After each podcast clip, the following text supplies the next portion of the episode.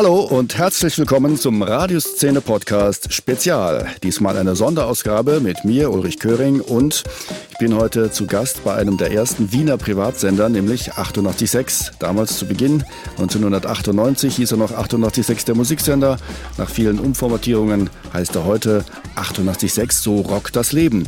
Und das Leben rockt auch für Thomas Korponeit Pfeiffer, der nämlich seit kurzem hier Programmdirektor ist. Und er ist nicht zum ersten Mal bei diesem Sender.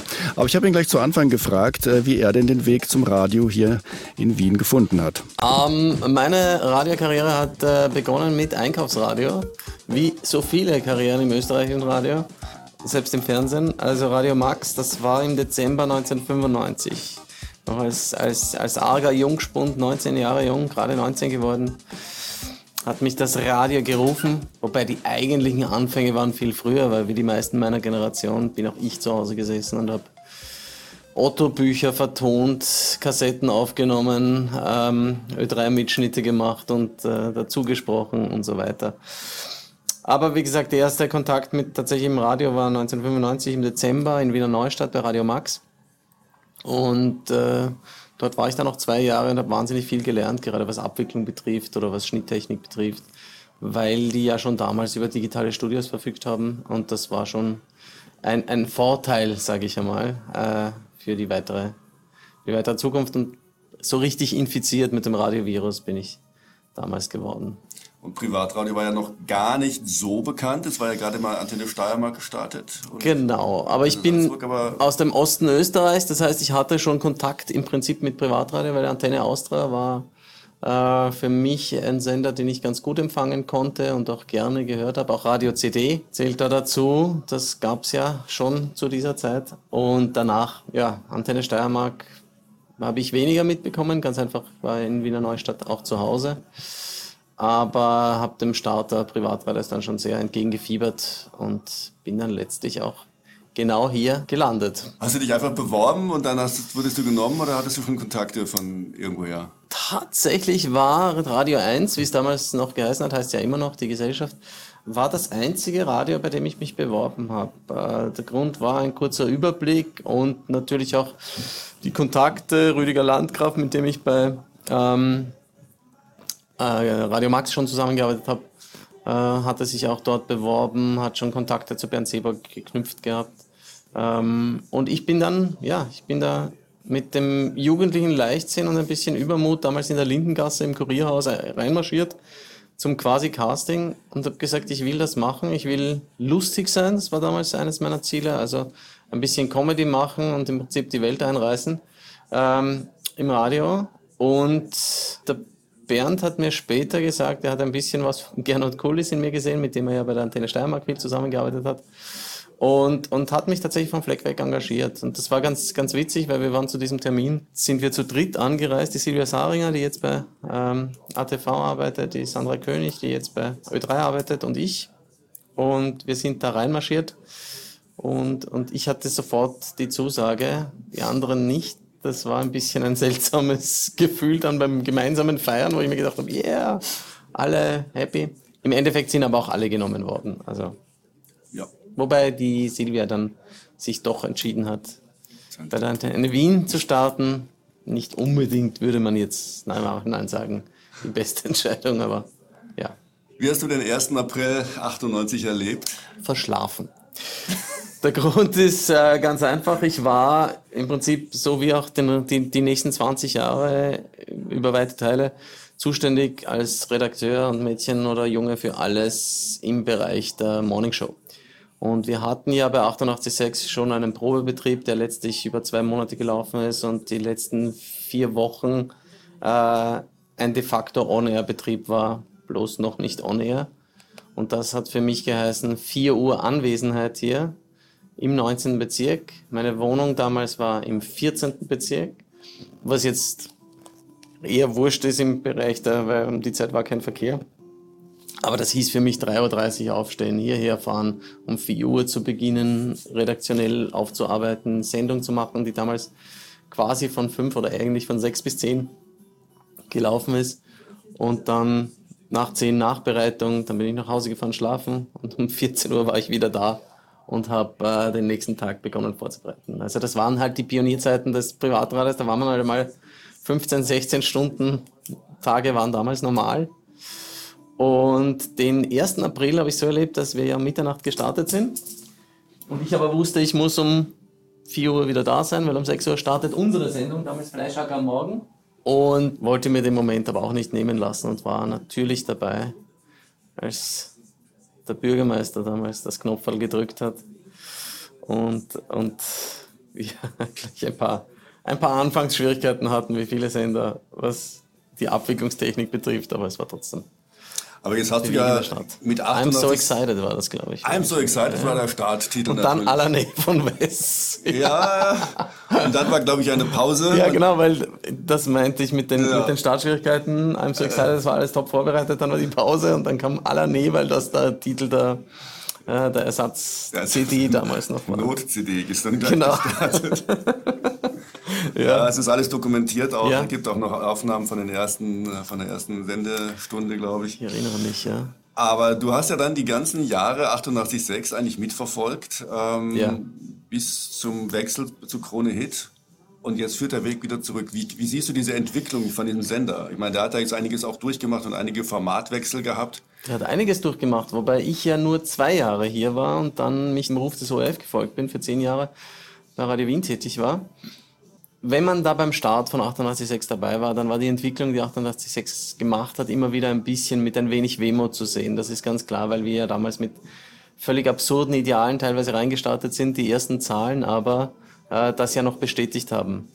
Das heißt, äh, wir sind hier quasi, haben uns selbst als die Heroes gefeiert mit, mit 25 Prozent äh, Reichweiten und so weiter. Das waren, das waren schon beeindruckende Momente, wo aber klar war, dass dieser, der, auch der Promotion-Druck, auch der Druck von außen plus die Maßnahmen, die Ö3 dann ergriffen hat, um sich äh, dem Angriff der Privatradios zu wehren, die hervorragend waren, die aus professioneller Sicht einfach fantastisch waren, die dann gegriffen haben.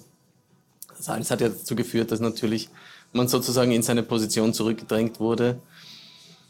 Und, und so groß die Euphorie ist zu einem Start, wo man eben erwähnte 16-Stunden-Tage auch ohne Murren, ohne, mit, mit großer Freude mitmacht, äh, so sehr zehrt das dann und kostet das dann auch an Kraft, ähm, wenn es dann nicht mehr steil bergauf geht.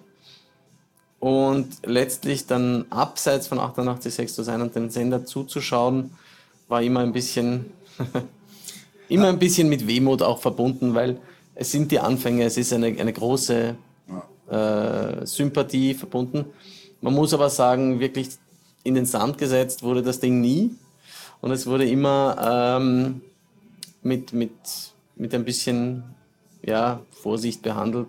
Aber natürlich waren durch die Eigentümerwechsel und die Formatwechsel war einiges an Unruhe in diesem Format drin. Sicherlich auch mit dieser, mit dieser Erbschaft sozusagen des, des erfolgreichsten Privatradios, das in Österreich gestartet ist. Hat der ORF damals ähm, bewusst äh, Mitarbeiter von Privatsendern, kann man sagen, abgeworben?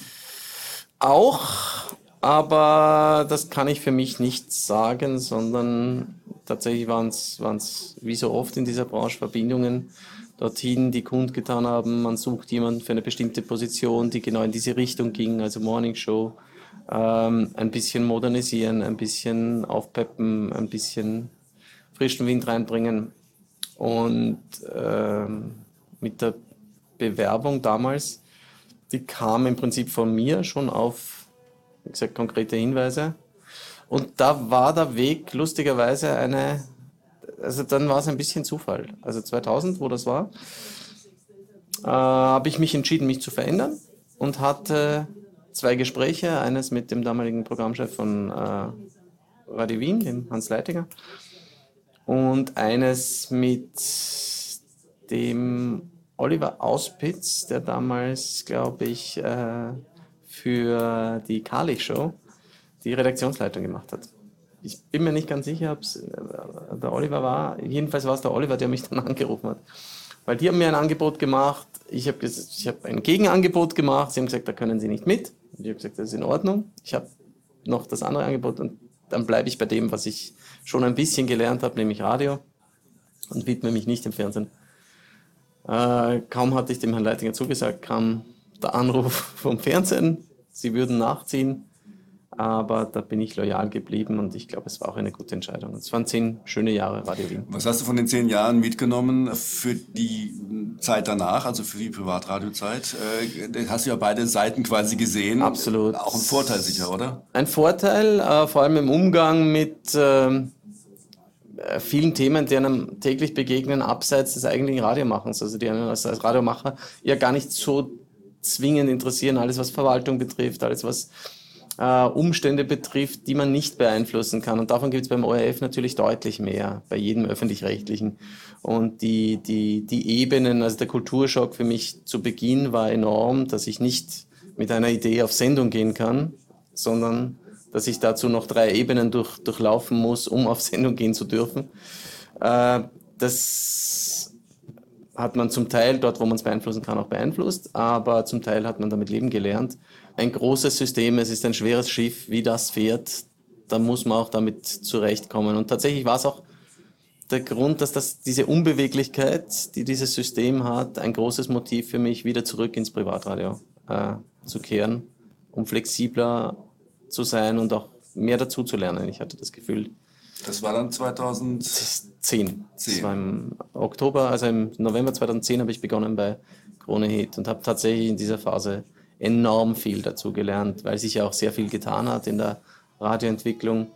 Und, und gerade der Rüdiger äh, Landgraf als Programmchef äh, eine, eine neue Art, sozusagen einen neuen Zugang zum Radio getroffen hat, der sehr analytisch, sehr systemisch und, und, und auf, auf Zahlen basierend einen gewinnbringenden Weg gefunden hat und den verfolgt hat.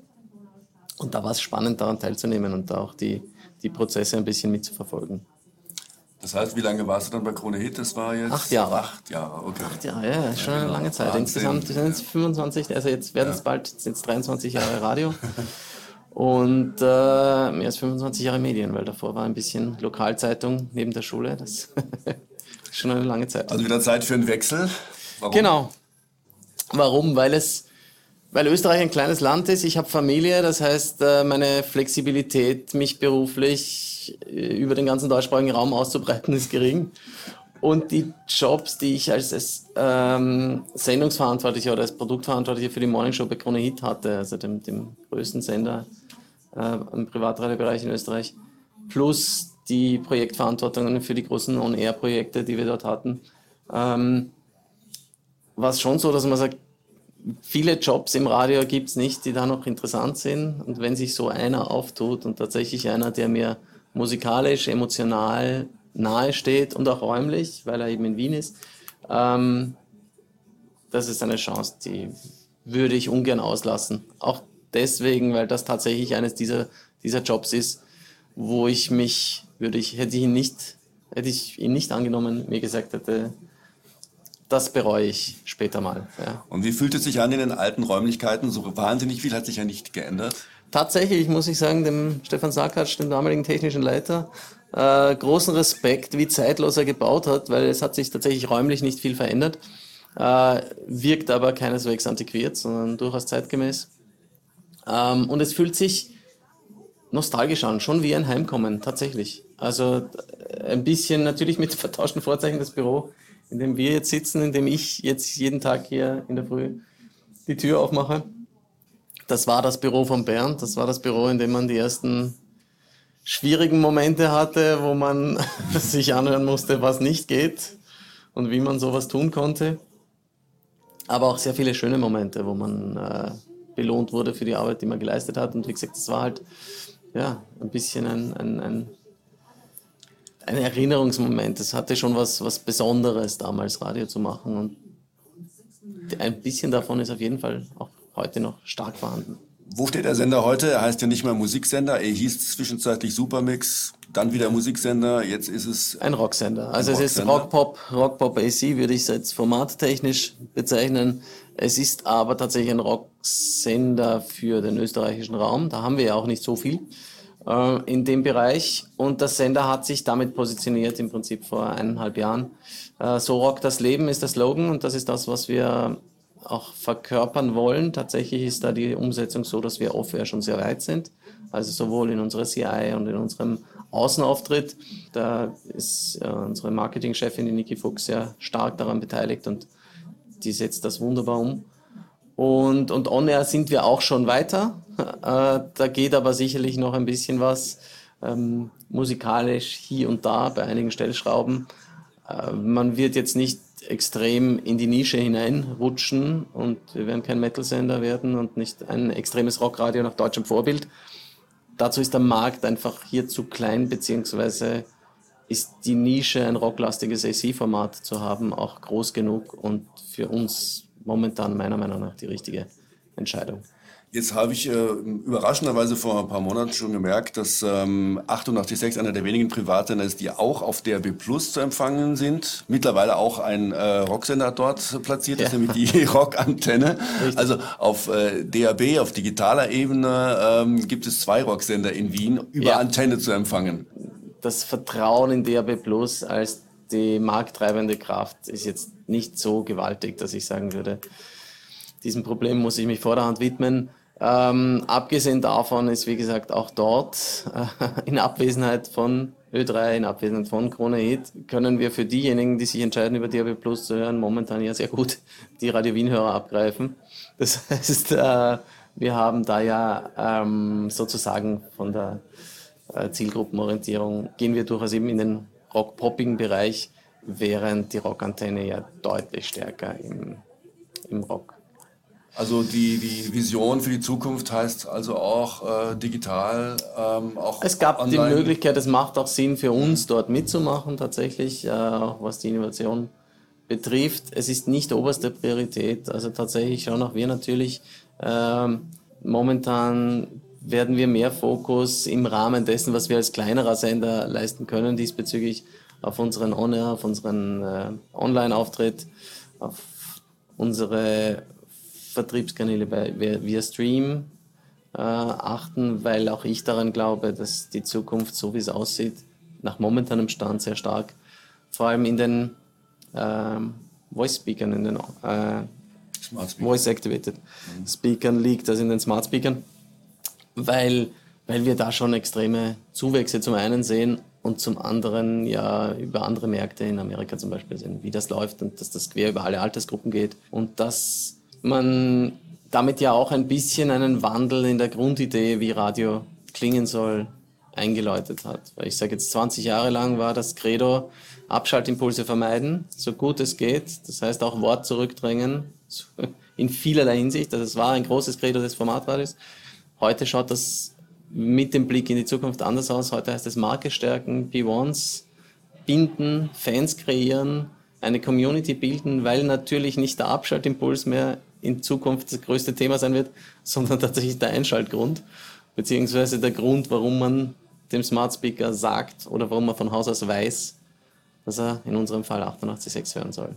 Und im Vergleich zum Start hat 886 ja auch eine relativ gute UKW-Reichweite, wenn man bedenkt, ja. dass die äh, Frequenzen von damals Party FM und äh, ja. wo noch alles. Äh, äh Radio Servus, was ganz äh, ja, zu Beginn Burgenland. war, Burgenland, ja. Äh, Hit FM zum Teil. also wie, wie kann man das sagen, Niederösterreich, Burgenland, Wien? Niederösterreich, Burgenland, Wien, das 886 Delta, wie wir dieses Kunstwort kreiert haben, um das ein bisschen äh, zu unserem Land zu machen. Das ist tatsächlich quasi die Hälfte der österreichischen Bevölkerung, die wir damit erreichen. Und da ist auch aus heutiger Sicht, was uns anfangs hier äh, ein bisschen irritierend, irritierend wirkt, dass wir eine Frequenz promoten, die nicht die tatsächliche Frequenz ist. Auch hier hilft uns die Technik bzw. die Technologie. Muss man da noch auseinanderschalten äh, lokal oder hat sich das jetzt gesetzlich geändert? Das hat sich für uns gesetzlich geändert. Wir haben eine gemeinsame äh, Lizenz, äh, die lokale Auseinanderschaltung betrifft jetzt lediglich die Werbung bzw.